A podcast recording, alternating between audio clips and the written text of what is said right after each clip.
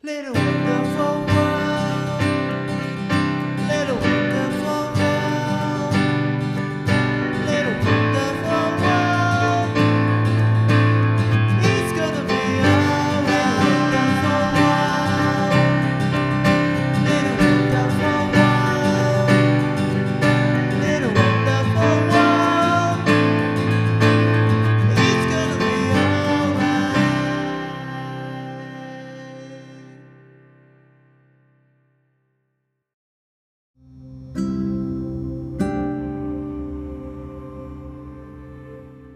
第2部です。引き続き新山さんの地域やデザインの思いを聞いていきます。なんかあれですよね、僕もその2009年に移住して、まあ、2011年ぐらいってまだ24か5ぐらいだったんですけど、やっぱその時はね、例えばグリーンズとかで、例えば鈴木奈緒さんとかがなんか、オフグリッドハウスだとか、なんかいろんな動きがあって、すごいこう、羨望の眼差しで見てて、なんかあの時にやっぱ活躍してた人って、やっぱすごい超人たちだなと僕は思っているんですよね。なんか、すごい人たち。うん、で、なんかあの、よくあの、マーケティング的な部分で言うと、ほら、あの、イノベーター、えーアーリーアダプター、マジョリティみたいな、なんかいろいろ、そういう、いくつかの流行りの、なんか、流れみたいな話があって、多分そういうなんか、2011年ぐらいから、こう、なん鉄人みたいな人たちが現れて、で、そのなんか人たちにめっちゃいいじゃん、そういう考え方もあるんだと思って、だんだんその、それに感化された人たちがちょっとずつ、なんか移住だとかアクションをしだしたんじゃないかなと思ってて、うん。でそういうのがなんとなく文化になったところがなんかこう普通の人たちが移住しだすみたいな。あ、そうです、そうです。うん。ん。で、そのまさにその文化になった、その文化になったタイミングっていつ頃だと思います ?2017 年とかですか？あ、さこれがただの移住じゃなくね。て、あーやっぱり、ううん。サバエはそうかな。まあそうだ2017ぐらいかな。うん。2015に、まあ、僕らでいう森和樹君っていう、うんうん。まあ、理事の事務局長をしてて、ん。で今フィンランドにいる子とかがやっぱ来たのも結構大きいんですけどやっぱ彼も結構スペシャルな人間だったんで、なんか普通の子たちが移住しだしたっていうのは2018以降、うんうんまあ、もっと言うと今例えばソエとか新しくねリニューの運営会社でソエとか作って今応募してて23人ぐらい応募があったんですけども、うんうんなんかどっちかっていうとなんかいい意味で普通の人たち。なんか東京でゴリゴリ頑張ってたすごいちゃんとキャリアを持った普通の人たちが応募してくれて、なんかそういうスーパーマンが活躍する時代じゃなくて、なんかそのフェーズは終わって普通の人たちが来てなんか普通に、普通にというかなんか暮らせることももちろん暮らせるしなんか面白いことっていうものもちゃんと結果を出せるフェーズに来たんかなっていうのが今自分らの街で感感覚としてはありますね。いや、なんかあの、私、あの、本当に新山さんとは世代が違うんですけど、なんか本当に同世代の人と話してる気持ちになるのは、あの、なんかね、私、その、ちょうどね、2011年、11年と11年と12年の前後に、その、この3人に会うわけですよね。あの、なんですけど、当時は、多分ほとんどの人が、その移住やる人ってちょっと異端な人って、やっぱりまだ東京ではありました。でそのなんだろう誰とは言わないんですけどやっぱりその中ではなんでそんなことするんだってこう親に責められたりとかまあいろいろされて苦労されてる人たちもいてちょっと変な人みたいな感じもちょっとあったと思うんです。もしくはあのよくあるのはその学生運動の人たちがかつて例えば長野に住んで農家やるみたいなそういうものを知ってる人たちはちょっとその都落ちあと、となんで東京で働かなくて都落ちするんだみたいな感じでその上の人に責められたりとか見てたんですよ。でそれはね指出さんも同じことを言われててあの2012年展覧会に来てくれた後になんか帰りに彼がおっしゃってたのが「いやなんか移住のことを都落ちって言うんですよ」って言ってて結構ねはいはいはい。なんかそういうことを言ってたのを思い出したんですけど、うんうんうん。まあ、言ってみたらその負け組であると脱落者であるっていうのがまだ2012年にあったんですがでも私はその彼らのこの3人の方々が自分たちで全部やるって言った時にこの人たちは絶対負けないんあの飲み込まれないなって多分思ったので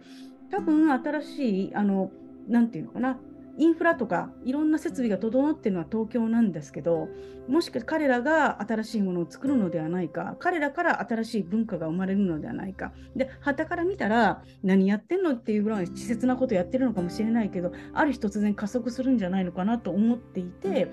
で私の中では多分2018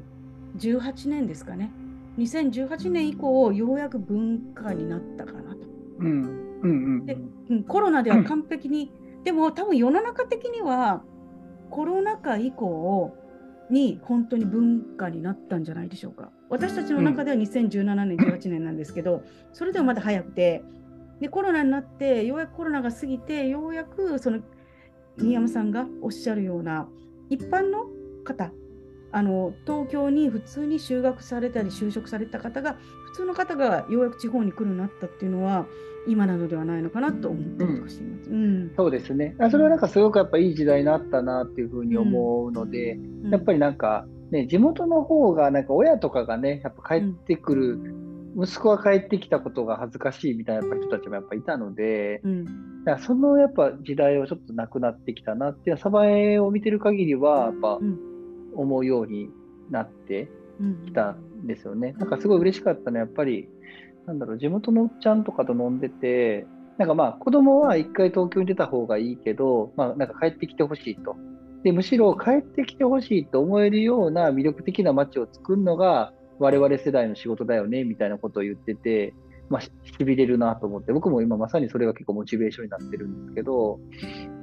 なんかやっぱり帰ってきてくれる、ま、帰ってきたいと思える街とか、僕らの次みたいなことの動きを、やっぱ地元出身の人たちで東京で言ってたらやっぱ嫉妬っていうか、嬉しくもあり悔しさもあるみたいな感覚らしいんですよね。うん。なんか移住者がデザイン事務所やってゴリゴリやってくれてて、嬉しさと、なんか自分の街は なんかうん。移住者たちがゴリゴリやってて、なんか悔しさみたいな。ああなるほど。そう。うん。最近うちに入ってくれるスタッフの子はそういうモチベーションの子が結構多くて、すごい面白いんですけど、うん。やっぱなんか、もともと移住者が多かったんです。最近はなんか U ターン者が多くなってきあて。て、それいいですね。というのは、うん。あの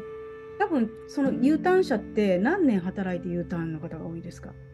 えっと、うちでまあ8年ぐらいの子とか10年ぐらいの子たちが多いんですけど、うん。もう一個のソエとかはやっぱ二十何年間東京にいましたみたいな人もいますね。だから多分その20年前とか、でも8年前でも多分そうだと思うんですけど、こんな街はあかんって言って、特に20年前やったら、もう絶対東京に行くのが成功やろって多分親も思ってた。そうそうそうそうもう二度と帰ってこないと思って出たと思うんですよ。うん。でむしろその U ターンした日な親もいやいやいやいややめてほしいからみたいな雰囲気だったのがでも今だったら本当にあ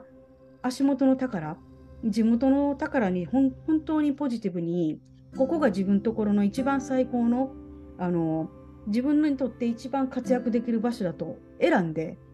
戻ってきてくれる。るっていうのはそれ一番ねあの地元民にとっては一番ありがたいですよね。いやー、そう思いますね。なんか僕も東京も好きだし、うんあれなんだけど、なんかめっちゃ乱暴な言い方をすると、東京は自分がいなくても街は回るし、なんだったら思考停止でも生きていける街だと思うんですね。だから、受動的に楽しい街みたいなイメージ。うんなんか考えなくても楽しいことがたくさんあるし、展覧会であったり、イベントであったり、ファッションとか。なんだけど、田舎っていうのは、なんか能動的に楽しめる街というか、うんだから能動的に動いた方が100倍楽しめる街だなとは思っていてて、うんなんかそういうのに気づいた人たちがやっぱ帰ってきた。うんなんか面白いのはうちに瀬戸川梨紗子っていう女性のプロジェクトマネージャーの子がいてて、まさに彼女は、なんかもう、カバエにずっと嫌で、猛勉強して、確か早稲田の法学部かな。だから頭いいんですけど、法学部出て、で一生懸命こう、なんかサークルにも頑張って、みたいな。で、新聞社に就職して、まあ言うたらエリートじゃないですか。うんなんだけど、う んふと、あれ、私、東京で何やってたんだろうみたいな。うんってやっぱ思ってて、で、一方で、なんか次みたいな会社が、なんつうんかな、ゴリゴリやってて、まあさっきのこの悔し、嬉しさと悔しさがあって、やっぱ自分もそこのやつでやりたいみたいな風に戻ってきてくれて、今1年ちょいぐらい働いてるんですけど、今ではもうめちゃくちゃ大活躍の子で、うん。で、なんか、はじめばあちゃんとかも多分ね、あ一緒同居してるんですけど、ばあちゃんは、なんか、帰ってくるのも対してもあれやろうし、なんだったら、なんかで、次という誰も知らないデザイン事務所、うん。銀行とかじゃないんですよ。銀行とか県庁じゃなくて、うん8人ぐらいの会社で働いてて、うんね、なんか、初めは多分、ばあちゃん的には思うことあったと思うんですけどう、んただ、めちゃくちゃメディア露出してるので、だんだんなんか、あ、また、梨紗子が新聞載ってるとか、ああ、新聞強いですね。そうそうそうそう。新聞強い、新聞強い。そうそうそう。うん。ね、なんかそういうので、徐々に徐々になんか分かってきてくれたとか、うん。うん、梨紗子は今福井県のなんかこう大事な仕事はあの子がめっちゃやってるんや、みたいな。それはなんかいいいい話いい話だなってやっぱ思うんですよね。うん、あの昔だったらね東京で活躍しててで東京で頑張ってるっていうところを遠くからこう喜んでるだったけど、ね、自分の横にいて大活躍してくれてるっていうのはそれはやっぱりね寂しくもないし楽しい。うんそうですね。うん、でもなんかこのなんですかでもやっぱりこのやっぱりこう地方に戻ってこれるようになったのも情報がねこうみんな同じように共有できるようになったことなので、やっぱりこれはインターネットの恩恵なんですけれど、うんうんうんただなんかこう先ほど言ってたこう能動的に楽しむうんうんっていうことなんですけど、このぱこう能動的に楽しむっていうことを面倒くさいと思うかそれともそれが楽しいんだと思うかっていうところが分かれ目だなと思ったのがその全部自分でやることが楽しいんですって言ってた。もうリノベーションも農業も全部やるみたいな。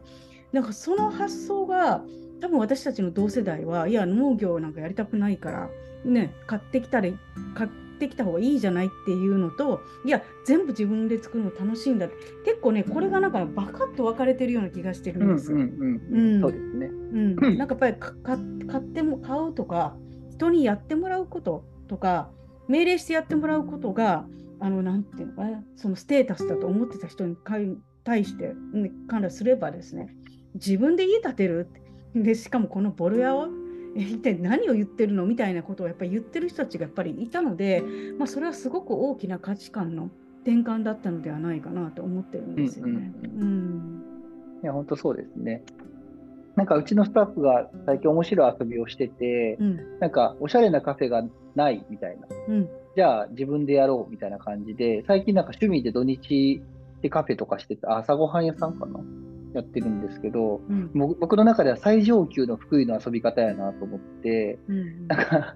ないから作るみたいなうん。感じ。で、うん。まあなんか、それはなんかさっきの文脈で言うと、どっちかっていうとその子もなんかそのスーパーマンじゃないんですよね。うん。なんつうんかな。あの、普通にまあ優秀なデザイナーぐらいの感じなんですけど、うんなんかさっき言ったその2011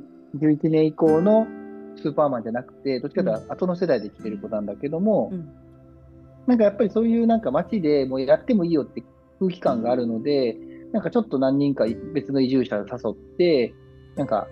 まあ言ったら朝ごはん屋さんごっこしないみたいな感じっていうのが、ですぐ実現できちゃう感じ。うん。これはなんかすごくいいなと思ってて、なんかその消費するんじゃな、消費するだけじゃなくて自分でやるみたいな。うん。ね。それはなんかすごいなんか生きる喜びにもなると思うしう、ん。うん、なんか、そうそう。まあ、なんだったら売れたらね、副業にもなるわけですから、うんそこは、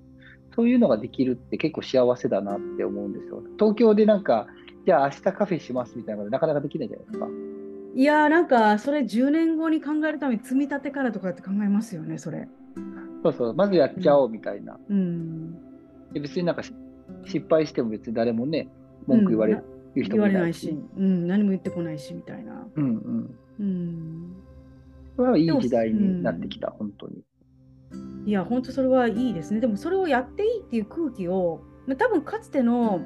多分サバイだったらそれをやるって言った時にん？ってなってたと思うけど今だったらなってるよ。すごいよ。うんでしょ？何かちょっとやろうって言ったら、ん？とかなったけど、今だったら、もうみんなが、うわー、やってやってってなって、その何でもやってっていうところに、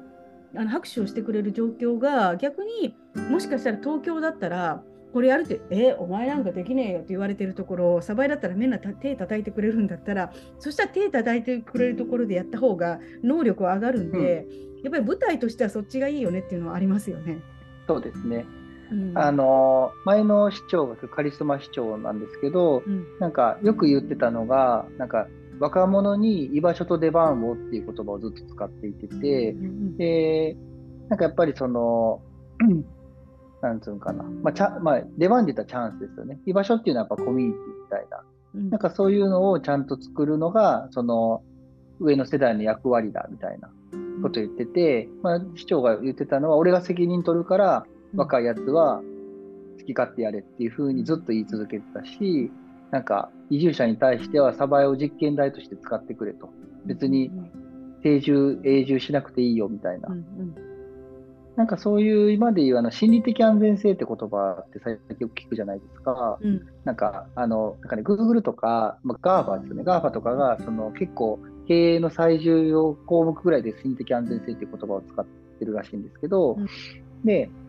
なんか、心理的安全性のなんか要素って4つのファクターに分かれてるらしくて、うん。例えば話しやすさ、うん。えーっと、助け合い、うん。なんか挑戦していい予感、あとはなんか新規歓迎っていうのは変な人が来ても歓迎するみたいな。うん。で多分前の市長それをじ地でやってたんですよね、多分。うん。なんかそういう、話しやすさ、助け合い、それから変な人来てもいいよ、まあ言ったら、まあ、なんていうのかな、来訪者をウウェルカム、受け入れる。他他もう一個何でしたっあけもう一個なんか挑戦、挑戦みたいな書き方なんですけど、あ。まあ、挑戦することを許容するみたいな。うん確かそういう四因子やったと思うんですけども、なんか、で僕結構それ今、会社の、うちの次っていう会社でもすごい大事にしてるし、うん。なんだったらサバエ市としても、なんか地域としての心理的安全性みたいな言葉を結構役所と話したりするんですけども、うん。なんかね、やっぱいいいい街の条件って結構それが揃ってるんだろうなって、まあ、会社もそうなんですけど、うん。なんかいてもいいよとか、なんかやったらいいじゃんとか、うんなんかそういう言葉の一つ一つがやっぱりだんだんみんなのなんかエンパワーメントというかモチベーションになるみたいな、うんうんうん。なんかサバエはね、多分その前の市長が結構そこの礎を作ってくれてて、で僕はその背中を見てるから、うん。なんか若い子に対してもうやったらいいやんみたいな、うんうん。なんかそういう今役回りになってきているとは思うんですけどもうん、なんか僕はすごいなんか、なんか地域の中ですごい重要な要素かなっていうのは結構思ったりしますね。でもこれって、あのー私たちの業界はこの真逆ですね。話しにくさと助け合わずに一人でやれ。で、えーっと、どちらかとクローズにして、まあ東京って人が多いんで、うん、そんななんかいろんな人を受け入れないから、とにかく閉じた、排他的でいく。で、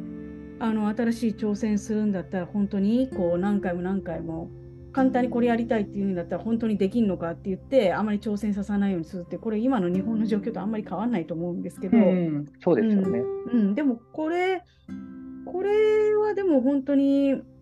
あの先ほど私が言ってたその新自由主義が加速した時にこれが本当にこの逆にな逆な方向になっていってでそれが多分今分断を生んだと思っているので、やっぱりその心理的安全性っていうものをあえて地域の方から作っていきまたそのバーチャルなんかライブデザインチームっていう新しい街みたいなところでも作っていくっていうことがとっても重要なんでしょうね。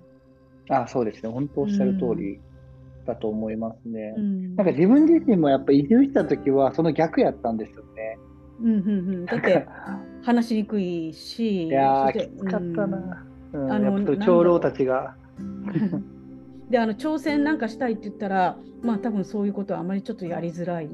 それから、そうそう。なんて言ってもね、ちょっとちょっとよそ者っていうものがちょっとこう阻害される感じがあったり、まあ本当なら助けてはくれるんですけれど、ぱりなんかまあいろんなちょっと掟を破ると結構怖かったりとかいろいろあったと思う、そこをやっぱり解除していくことが、でもそこを解除していくことが、その地域にとって、地域がサバイブする方法だったりとか、やっぱりするのかなと。うだと思う。全くね、実は真鶴町も同じこと、岸さんが実は新山さんと同じことを言ってて、真鶴出版の岸さんが。ううんん。真鶴に来てよかったことは何でもやって好き何でも挑戦してくれ何でもやってやあれやってよやってみてよって言われてすごいそれは安心感だっただから真鶴が好きだってことをおっしゃっていたので多分心理的安全性があるっていうことが一つ何かこうね、これからなんか人口減少で街がなくなっていく時のサバイブ方法なのかなってちょっと思っていや、そうだと思う。だから多分ね、まだまだ心理的安全性のない街の方が多いと思うんですよ、多いです、多いです。てうん。そこを、なんかその、まあ、サバエとか、まあ、うまくいってる街は多分ね、うんそれなんか誰か研究してほしいんですけど、なんか心理的安全性のある街がうまくいってるっていうのを、うんなんか本にしてめっちゃブームになったら、で、長老の人たちも、なんかね、い街をい残すんだったら心理的安全性の視点を持たないといけないみたいな風に社会がなると、かなり変わると思いますけどね。あの真鶴のあそこ草柳なんかもう一発なんですけど、ああ、そうですよね。草薙とかまさにそうだと思います。うんあのね、あの草薙商店っていうあのいわゆるこう、ね、角打ちなんですけど、まあ、そこにいろんな人がやってきて、まあ、そこがきっかけで移住を決めたりとかする真夏の素晴らしい、ね角打ちがあるんですけれど、やっぱりこの心理的安全性そうねやっぱりこうなんだろうな1日に3人自殺率がもう本当に上がって1日に3人自殺するっていうこの世の中にやっぱりこの心理的安全性をまずもう一回ちゃんと考え直すことが例えば少子高齢化とかいろんな意味で例えばそのみんなで考えるからね教育の教育が下がったのも単純にこれデジタル化とかのじゃなくってい異常なこの心理的安全性の低さみたいなものがこうね学力の低下にもつながったりとか貧困につながっているのであればこの心理的安全性っていうものを街の中に入れていくことで全てがうまいこと上がっていくのかなっていうのはやっぱり思いますよね。そうっすね。なんか、ごめんなさいね、ちょっと話また伸びちゃうけど、なんか、うん。僕がまあ心理的安全性っていうのをうん。なんか知ったのが多分2年前ぐらいなんですけど、なんかはい。当時の、もう今独立しちゃったんですけど、安田っていう、うん。なんか僕よりか7つぐらい上のスタッフの人がいてて、うん。で、ニャンさん、これ読んでくださいっていうのが、その心理的安全性の本やったんですけど、うん。で、ニャンさん、この本を読んで理解できなかったら、僕は会社辞めますって宣言されたことがあって、うんでね、要は、その当時は、うちの会社、心理的安全性がかなり低い会社やったと思うんですよ。あら自覚されてたんですか？あ、自覚してた、自覚。あ、自覚、あ、それでした。それでした。で、じゃあななんじゃあ例えば具体的にその心理的安全性低いなっていうポイントはどこだったのかってその使用前使用後のところでちょっと聞きたいんですけど。あ、そうそう、使用前の会社の雰囲て、まあなんか、まあ、551のある時とない時みたいな感じなんですけど、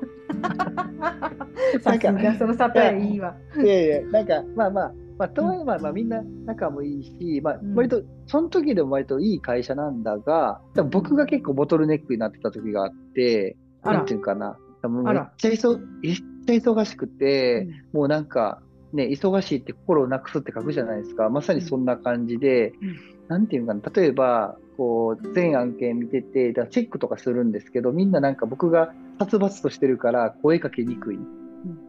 みたいな。で、僕が帰ろうとしたら、すいませみたいな。で、こうなんか、チェックしてくださいみたいな。え、もっと言えるタイミングあったやんみたいな感じで、僕そこでまた、なんかイラってするとか、で、なんか、そういうのが結構続いてたりして、で、なんていうかな、割とこう、うん、デザインに対してダメっていうことに対して一刀両断してたりとか、まあそういう時期があったんですよね。うん2020年ぐらいかな。で、でそれに対して、なんかこう、見見かねてた、そのやっぱ年上の世代の人の、まあ、スタッフの人が、皆さんこれ読んでくださいって言ってくれて、で、読み、読んでいくと、なんかもう恥ずかしくなって自分が、うわ、めっちゃやらかしてんじゃん、みたいな。そこ正直ですね。なんか素晴らしい。いえいえうんいえいえ。でうん、結構それはめっちゃ大事だってなって、で、まあそのスタッフ、その安田も、しめしめってなったかわかんないけど、皆さんこれをもう週一でなんか読み合わせしましょうみたいな、とか、そう研修会とかしたりとかして、でね、今も週一でなんか読み合わせとかしてるんですけど、なんかね、良くなったというか、僕自身が一番変わったと思う。なんか、具体的に何か、で、2020年って、私、ほら、新山さんってほら、演技派だから、うん。そのてその事務所に足を踏み入れて一緒に仕事したことがないので、あうん、だからそのある時しか見てないので、高校一の。わからないんですけど、何が変わったんでしょう？あ。いや、どうやろう。いや、そんななんか根本は変わってないですよ。多分、んあの、昔からこんな感じなんで、そんなに変わってはないんだけど、多分、なんつうかな、やっぱ圧倒的に話しやすさみたいなものがうん低いとか、うんあときつい。なんかやっぱ長当時はやっぱ長時間労働がすごい多かったんですよね。うんなんかそれはやっぱし結局、なんか長時間労働がなぜ多いかの理由としては、僕のチェックが遅くなって、どんどんなんか時間が伸びていくとか、なんかもう負のスパイラルになっていったんじゃないかなとは思っていてて、それがなんかだんだんこう疲弊をしてしまって、なんかみんな目が死んでるみたいな状態。でもなんかいい子たちだから、なんだろう、すごい元気な感じでやるんだけど、うんなんかどっかで例えば、なんかこう、体壊しちゃったりとか、なんか、まあ心の病とかになってしまっても、うなんか、なんかやもするとそういう状況になってもおかしくなかったんじゃないかなっていうのは、今思えばすごい感じるというか、うんだからやっぱり、めっちゃ一生懸命で地域のためとかビジョンとかっていうのは大事にあったんだけども、なんつうんかな、自分たちが全然なんかハッピーじゃないみたいな、うんうん。なんか地域の奴隷みたいな感じ。まあ、い今もじゃあ実際僕はちょっと地域の奴隷感はまだ拭えてないんだけど、僕自い身は。や、あの、あの個人、あの、新山さんやってる範囲が普通の人よりあまりにも多すぎるから、それはなっちゃうんですけどね、もうち、なんていうか、仕事量が多いから、そうですね。ううんん、そうそう。だそこで、なんか結構変わったよ、本当に。今までなんかサークル活動っぽい会社から、なんかもううちは会社だってなって、よくいい意味で、あの、なんか今までなかった就業規則とか、なんだろう、賞与とあか、ーいろんなこの社内整備をそこから始めましたね。あやっぱり制度ってそういう意味ではいいですよね。うん法律とか制度って大切ですよね。大事大事、めっちゃ大事。うんで、あとはそういうプロジェクトマネージャーみたいなね、うんさっき瀬戸川の話もみっちゃんの話したけど、ああいうなんか僕が苦手な分野をやれる人、うん。そういうスケジュール管理とかうん予算管理とかできる人があったりとか、そういうなんか雇用がどんどん増えてって、うん。今は僕すごいいい会社だなとはなんか結構心から思っていてて、僕自身もなんか結構優しくなったって言われます。うんうん。っていうか、だってすごい、私からしたらすごい急成長な、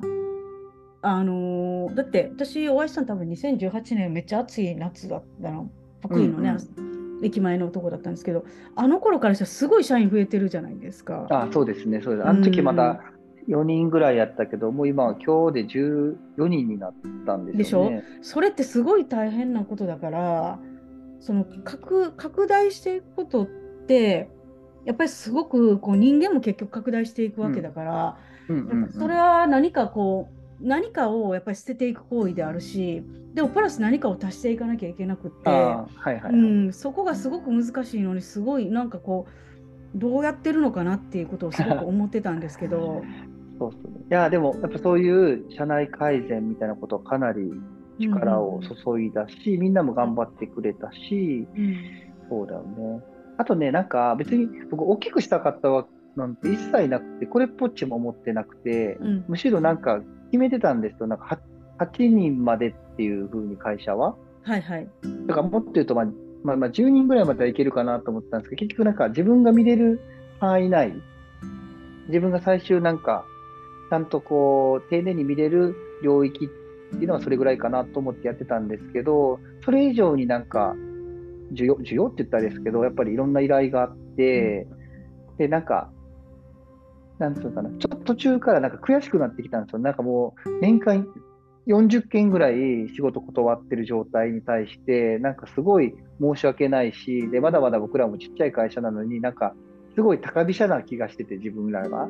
なんか、別に受け受けたくないわけじゃなくて、受けれなくて断っちゃうっていうのも嫌だなと思ってて、で、僕らとしてはその、その創造的な産地を作るっていうことをビジョンを掲げて活動してるのに、例えばこう、会社がパンパンだから、仕事がパンパンだから、なんかこう、なんか小さなメーカーさんの仕事を受け入れないっていうのは、なんかビジョンにそぐわないって思ってきて、うん。でそこから腹くくって、うん。なんか人を増やすっていう風にうん。まあ、していったんですよね。であとももう一個あるのは、こしょうもない話ですけど、なんか、コンペで電通博報堂に負けたくなかった。ああ、なんかやっぱり取られるのが嫌やったね。うんうんうんうん。あのよっぽど自分たちの方が分かっているのにという。そうそうそうそう。うん。規模感で負けるのもやっぱ悔しかったっていうのもある、自分たちの町のことは自分たちでやっぱやっていきたいっていううん。思いはあるので今もあるんです、うん。そういった意味でなんかその総合戦みたいな、なんかこう舵を切った。うん。そこは何年ですか？そこのこうひ私がお会いしたの2018年だけどそこにはなんかそうちゃんと舵を切ろうとか制度を調整しようっていう2020年ぐらいなんですか？そうですね、だから2020年、コロナあった時ぐらいからスタートして、うん。で人が本本格的に増え増え出したのは2022年の1月から。あなるほど。じゃあもうつい直近ですね。そうなると。ね。直近でだから倍以上増えてるので、うん。だからそういった意味では僕らも、なんつうのかな、人がやっぱ増え増えるって、なんかベンチャー企業みたいな感じになるので、うん。あのそれはやっぱかなり変な風にななりたくない。だから、となんか会社が崩壊する可能性もあるので、うんうんらないためにその制度っていうものをうん。やったりだとか、あとはプロマネが入ったのはでかくて、うん。うん、やっぱりなんかそういうこう進捗管理とかっていうのがちゃんとできるうんようになったのは、うんかなり正解だった気がしますうね。んなるほどね。1年目にそれやってたら、なんかさ IT 企業のベンチャーみたいな感じで急拡大やったら僕ら死んでたと思いますけど、やっあぱうんうんうんなるほど。8年ずっとゆっくり鈍足でやってって、うんで9年目ぐらいからそういう人を増やしたって感じ。なるほど、なるほど。まあでも自然体ですよね。結局なんかこう、ね、付け足していくっていうか、いい意味でブリコラージュなんで、ちょっとこうね、家が子供増えたからちょっとね、増築しようかみたいな感じで、会社のスケールを大きくしていったっていうのはすごく、先に目標があったわけじゃないのですごくいいなと思うんですけど、そうだな。うん、で、まあ次また学校なんですけど、そうね、あのーなんか、私がお会いした当時は2018年で、まあ、もうちょっとお会いした時って、私、感じたのは、やっぱりこう、まだ渦中だったので、鯖江であったり、福井県というより鯖江のことっていうのをすごい考えていらっしゃったと思うんです。でも一方で、新山さんは以前はそうはあまりなりたくないとおっしゃってたんですけど、やっぱり今は全国から新山さんを通じて鯖江に来るっていう全国からの注目を圧倒的にこの4年、うん5年間で浴びてると思うんですけど、そこの自覚っていうのはありますか？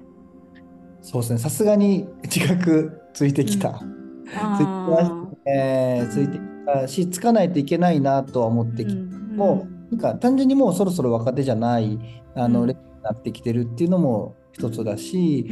うん。えーまあだまあ、やっぱライブデザインスクールを作るっていうのもそうだし、うん。やっぱ福井中のなんか重要な仕事が多分ある程度うちがやってるっていう中での、うん。なんか社会的な責任みたいなものはすごくうん。ありますね。であと最近大きな出来事で言うとあの、うん経済産業省うん。のなんかこれからのデザイン政策を考える会っていうのがあってはい。でなんか僕それになんか呼ばれたんですけどなんか僕以外のなんか30人ぐらいいてもう要は雑誌で見る人たちばっかりで僕だけなんか場違いみたいな感じで一人ポツンといてて、まあ、要は地域のデザインみたいなところの枠で多分入れられ入れてもらえたと思うんですけど、まあ、その経験は結構自分の中ですごい良かってなんか今まではその鯖江とかあの福井みたいな中でやってたのがだんだんそういうなんか国とかなんか、まあ、国の中でもどちらか地域性の部分ですね。っていうところでやっぱりなんかあの座標というか指標にならないといけない領域に来てるなっていうのはなんかすごい自覚的になったし、で、それがなんか同時に2017年に僕が作ったインターンデザイナーっていうなんかインハウス、うん。まあ、会社で勤めるデザイナーの町版みたいな、うん。でまあ割と講義のデザインを持ってその地域で必要なことをやっていくデザイナーみたいな、なんかそういう言葉がまあそれこそなんか国のなんか資料にもねインターンデザイナーっていうのが載るようになってきてから、う んすごいそういうなんかマクロな目線っていうのが、うん。まあ、3ヶ月ぐらいの話なんですけど、うん。ついてきたかなと思ってます。いやーなんかあのーそうじゃね本当にそうじゃなくって鯖江だけみたいあの福井っておっしゃってたんですけどもったいないなって私は思っていたことがあって。というのは、むしろ先ほどのあのー原健也さんじゃないんですけど都会のデザイナーがそのやっぱりそのなんだ地方の仕事の時にできないからそのね新山さんたちが鯖江でやってるそういうなんですかね、えー、と技術であったりあの振る舞い方みたいなものっていうのを実はこれから日本中がやっぱりこうしあの体得していかなきゃいけない問題であるっていうことを私は、まあ、全国見てたので思ってたっていうことはあったんですよね。でようやくそれがそういうタイミングになったのかなっては思っています。でそれは先ほどねあのちょっと巻き戻すと2011年にあの堀越さんとそれから川口さんとそれから三村さん小豆島とかねオバマとか、えー、と真鶴のプレイヤーと会った時に何もないけど自分たちが作るんだって言った人たちが成熟してきてそしたら当時はね便利な中ですごくいい中でやってる人たちの方があの設備もあるし彼らの方がなんか上に伸びるんじゃないかって多分世の中に思われてていやこの人たちいかだいかだだからさって思われてたのに逆にそこで培った震災後に培った人たちの作法とか技術が今すごくそれは国が見習おうとしてる時期になったのではないかなと。で私は実はその目論見みもあって2012年に嫌いなのにやっぱり Facebook を始めたっていうところがあって、うんというのは、うん。うん、それまでそれまでなんかね私の中でのすごいあのターニングポイントは2011年に Facebook をやり始めて12年に本気でやろうと思ったのがやっぱりそれになるとそれをやり始めた時にやり取りするのが15歳以上下の人たちばっかりだったんですよ。ああ、なるほど。はいだから上の世代とちょっとまたコミュニケーションが違うんで下の世代はそこを全部そこを通じて、まあ、LINE じゃないですけどそこでしかやり取りしないとか、メール使わないとかあと全部そのねあの Facebook でやり取りすると全部地域なので東京の人が一人もいなくってうわー寂しいなーとか思いながらもやってたんですけどやっぱりそういう人たちが今当時その SNS をメインにしてやってた地方の人たちがやっぱりこう培った知恵とか技術みたいなものが今ようやくその何ですかね日本の国を動かそうとしている時代になったんじゃないかなってすごく思いますね。うんうんいや、そうですね。うんでもねあともう一つね新山さんやっぱ関西の方なのであの実はあの関西の人からしたら東日本大震災より前に阪神・淡路大震災があってでそこの気づきがすごく早かった分あの移住はですね2006年から始まってた2005、6年から地方移住っていうのが関西の人たちは始まっていたんです奈良とか滋賀とかに。うんうんうんうん。で例えば滋賀県立大学の人がやっぱり滋賀に、ね、名古屋から入っね、滋賀県立大学に入った人が移住を続けてあの I ターンで農業をするみたいなことっていうのを始めてらっしゃった。その現実を見てて。で当時やっぱりそれこそ超パイオニアの塩見直樹さんあの反応やハイクスの塩見直樹さんとか、あとあの西アークラソンの牧さんとかもう超パイオニアっていうのがいらっしゃったんですけど、やっぱりそういうのがやっぱり関西からやっぱり気づきが出てきて、うん、そうね。やっぱり阪神・淡路大震災の時から状況はもしかしたら始まっていたのではないか。っていうかインターネットのタイミングがその震災だったと重なったので何かその時からあの若い人たちの生き方があのいわゆるこう今までの都市一極ではなくて地方でこうインターネットを使いながら新しい自分たちの暮らしを作るっていうことが始まってたんではないのかなっていうことをねちょっと感じたりとかしました。であそうですね。でそそのかんその完成みたいなその完成状況みたいなそれが文化としてようやく認知されてでその新山さんがその経産省に呼ばれてなんか場違いかなとななんで僕かなって思うところで行くっていうのはなんか、うん、ようやくそれが本当に文化としてあのちゃんと確立したっていうことなんじゃないでしょうかね。うん、あそうだと思います、本当うに。ん。うん。だからまさにそういう 状況になったので僕らももうもうなんかいやいやみたいなそんな僕なんてっていうもう時代や時期ではなくと思ってて、うん。やっぱりこれからはやっぱ自信を持って、まあ、それこそなんかさっき原さんがねもううん。ローカルデザインじゃなくてこれからのデザインだよっていうのとかなりニアリーなんですけども、うん。僕らがやろうとしてることとかやってることはなんかそのうん。なんかちょっとこうレアケースっていうよりか実はなんか本流になろうとしているっていうあ、そうです、そうです。うんですね。ここはすごい感じるようになりました。うん。なんかね、だからすごい2018年の頃から新山さんが、っていうか2020年の頃よりもか変わられたのかなとか思いましたね、本当に。そうですね。うん。2021年にあのそれこそねあの井上さんとかあとあの水号のデザイン展のやつに出させていただいたのも、はいはいこうなんか地味になんかすごいポイントだなとは思ってて、うんなんかね僕のすぐ近くのそのみんなが住んでる森ハウスっていうシェアハウスの書き初めがねその丸の内のエルメスの前のギャラリーに、うん。が貼ってあるわけですよ。僕はそれうあの横エルメスだしみたいな。そうそう横エルメスなのに。いや、それかなかなり笑ってましたよ。森ハウスがエルメスの横であるっていう。そうそうそうそう、うん。あれは結構、まあ、痛快でしたね、あの見てて面白かったし、うんうん。で今年か。去年はねうなぎさんとかうん真鶴うん。とかね、あのドトドトもそうかな。なんかそういうメンバーたちがやってるので、なんか成熟味を帯びていると思うし、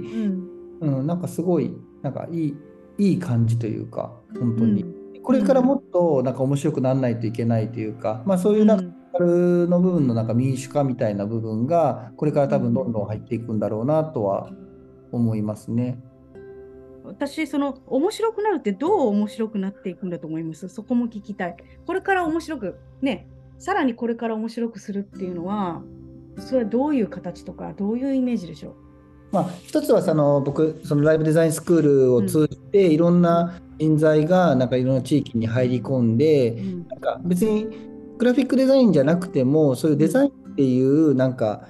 考え方とかそういう視線みたいなところを携えてなんかこうなんつうかな、うん、活躍するみたいななんか10年前やったら結構大変なハードモードだったのが今だったらなんか社会の変化もかなりあるのでうんなんかそういうバイアスがなくなってきているからうん昔よりかはハードルが参入障壁が低くなってるはずなんですよ。いや、低くなりました。はい。でそこの部分がなんか今は例えばターンズとか外こととか乗ってる人たちがなんかローカルのなんとかみたいな。多分5年前とかはなんかある程度決まってきて多分ネタも大変だったと思うんですけどもうなんか今なんてネタありすぎて大変みたいな感じな気するんですよね僕から、うん。そういうのがもう当たり前になるうん。状況が、うん。まさにその文化としてなんかどんどん成熟を帯びていく。なんかその東京だけではない、えー選択肢っていうものがもう当たり前になるっていうことが、まあ、っていうことがなると僕もどうなるか分かんないけどなんかすごく面白い状況が起きていく。うん。なんあの僕がまだ見ていないカルチャーみたいなものがあのうん。いろんな地域に生まれてきたりだとか、うん。で僕らは逆に言ったらもうある程度カルチャーができている街なので、うん。なんか政治家にならなくてもデザインとしてその街のかなり中枢の部分をやれてるみたいな今領域に来ててこれなんかそのデザインっていうもののなんか価値を上げる作業をなんか多分副内で僕はやっていってたりする、なんかそれってなんかもうなんつうのかな。サークル活動の あの10年前の会社とはもう全然違って、うん。なんかそういうところで戦えるような状況が、うん。すごい僕としては今た楽しいですし、うん。うんなんかその中本当にうぞうむぞうといっぱいある状況。なるほど。つまりその、ね、今先ほど、ね、あの政治家にならずともデザイナーのままで政治ができるみたいなことをおっしゃったということはデザインっていうものがそれこそグラフィックとか表層だけではなくて制度のデザインにも今関わるようになってらっしゃるということですよね。まさにまさにそうですね。うん福井県はね。制作デザインっていうのをやって、うんうんまさに僕は使用書から一緒に考えたりだとうんか、うん。あと森そのさっき出てきた森和樹君と一緒に、うん。あとあとあの、ま、神山の丸ごと高専の先生っていうか、教頭先生かなやってる人が鯖江の人なんですけどその3人で、なんか今鯖江市のブランド戦略とかを僕らがやってたりしてて、うん。なんか昔じゃ考えられないんですよ。そういうのってなんかが電通とかがやってたのを僕らがやってて。うん。なんかそこはね、震えるほどいいなって思うんですよね。でもそれは本当に地域の自立ですよね。うんとあの中中央集権からの地域の自立が始まっていると私はすごく思いますし、あのーまあ、いなんですかね、やっぱこのデザインが本当におっしゃるように、いわゆるこう衣装のデザインではなくて、まあ、真相のデザイン、内面のデザインっていうか、その状況を作るデザインっていうところを、本当に今実践されてて、それがその夢の頃からあの実態が伴ってきたっていうところの充実の時期になってらっしゃるんじゃないかなってすごく感じました。うんうんうんううん。んあのあじゃあ私がね例えばこれすごくこれ最後になるんですけど先ほどこれから面白くなるっていうことに対して私が思うのは、うん。うん。えっ、となんかね今そのやっぱりライブデザインをやられてることと一緒でやっぱりこうサバエっていういわゆるリアル地域の中ですごくいろんなことを課題を解決されたり面白くされて状況を作ってこられたんですけど今度はバーチャルな地域を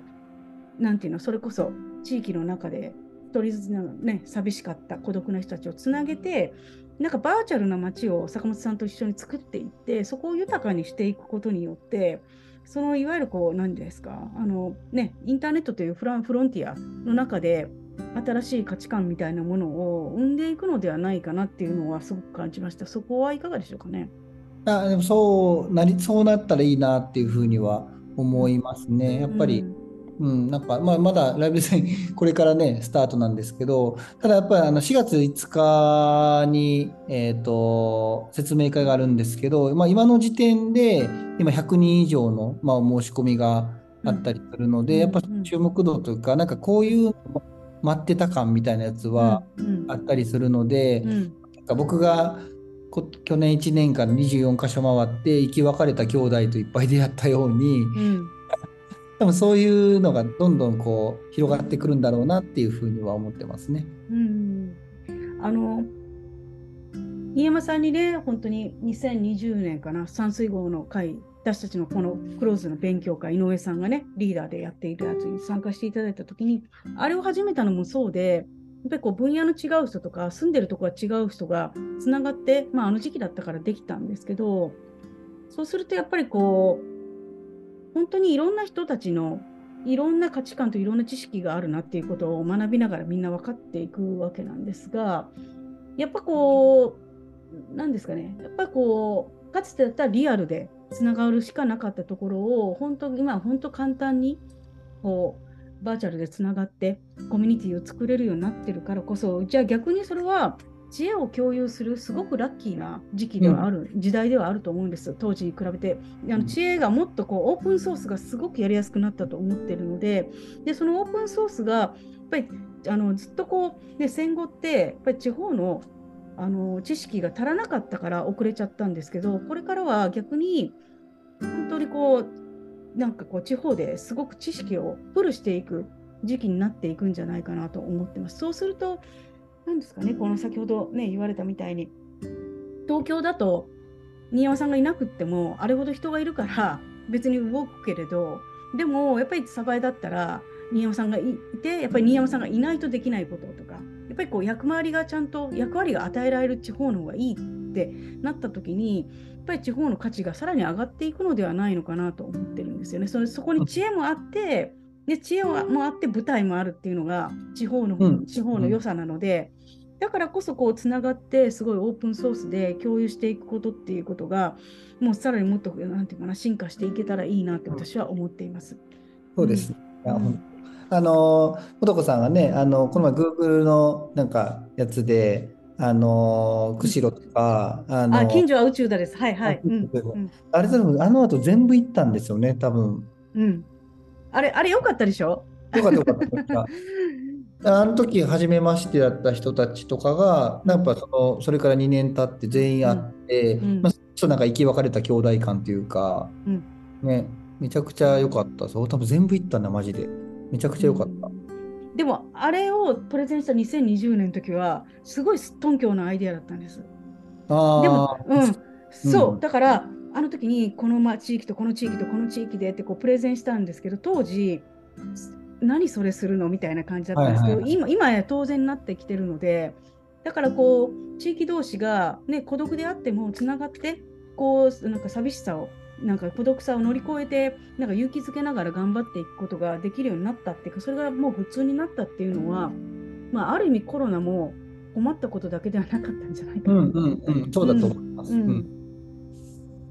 ありがとうございます。あの非常にあの面白かったです。あじゃあ最後にもう一回だけあのはいライブデザインの,、あの宣伝をよろしくお願いいたします。はい。あ はい、えっと、はい。デザインスクールが4月の30日に、えっと、開校するんですけども、改めて、えっと、地域とデザインを学ぶ、えっと、学校を、えー開校します。えっと、講師陣は、えー昨年発刊した、えっと、面白い地域な面白いデザイナーがいるの、えーメンバーが、まあ、講師というかリードデザイナーとしてみんなとこう伴走を、えーしていきます。えっと、プログラムとしては、えっと、オンラインと、まあ、リアルの2つに分かれていてて、で、オンラインの場合で言うと、えー著書だけでああの本だけでは語りきれなかったもっとリアルなところを、まあ、ディープに説あの話す、えー座談会とあとはうん なんかめちゃめちゃ生々しいんですけど例えばデザイン費どうしてますかとかなんかスタッフ教育どうしてますかとか地域との関わりどうしてますかみたいなものをみんなでこうアメトーク形式でこうなんつうんかなテーマに沿ってこう 喋るようなあのめちゃくちゃ面白そうなトークのであったりだとか。であとは、えっとリアル版で言うとえー2泊3日で実際の地域に回ってみようっていうようなフィールドワークの、えーことであったりだとかで最後めっちゃ目玉なんですけど、まえっとまあ、審査制にはなるんですが、えっと本気の人は23ヶ月、えっと運営側が給料を払ってインターンをするっていうような、えっと画期的なプログラムもやろうとしていてて、うんでうん生の人たちが、まあ、実際地域で、まあ、独立するだとか、また、あるいはその気に入った地域で働くみたいな、まあ、そういう出口まで考えたスクールになるので、うんあのぜひとも注目いただけると幸いでございます。あのーあの私のねパートナーの友達であるマナズルカメラのメンバーも学ぶそうなので本当にそうだよね、そうだよね。うん、あの非常にこうね皆さんもどしどしあの社会人 OK なんですよね。であ年齢制限ありますか？ちなみに。あ、ナイス、ナイス、ナイス、ナイス。はい。ないです、ないです。あの、この前、だから、素子さんとご一緒したあの藤藤崎の、うん。あの、えっと、みきちゃん、きみちゃん、くくみちゃん。くみちゃん、くみちゃんも参加すると言ってくれてます。うん。いやなんか世界が開きましたって二人が言ってたので。ああ、よかった、よかった。うん。それは多分そのあれじゃないですか？先ほど言ってたあの心理的安全性があったんだと思います。ああ、そうだと思います。多うん分彼らもそれは感じたんじゃないかな。やっぱうん2日でいろんな僕の周りのね、若い子たちと触れ合う中で。うん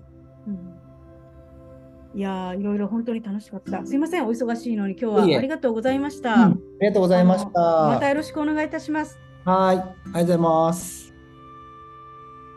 皆さんありがとうございました。この番組を聞いてライブデザインスクールに参加したいと思った方、もう説明会は終わっていますが、ぜひ検索してみてくださいね。ありがとうございました。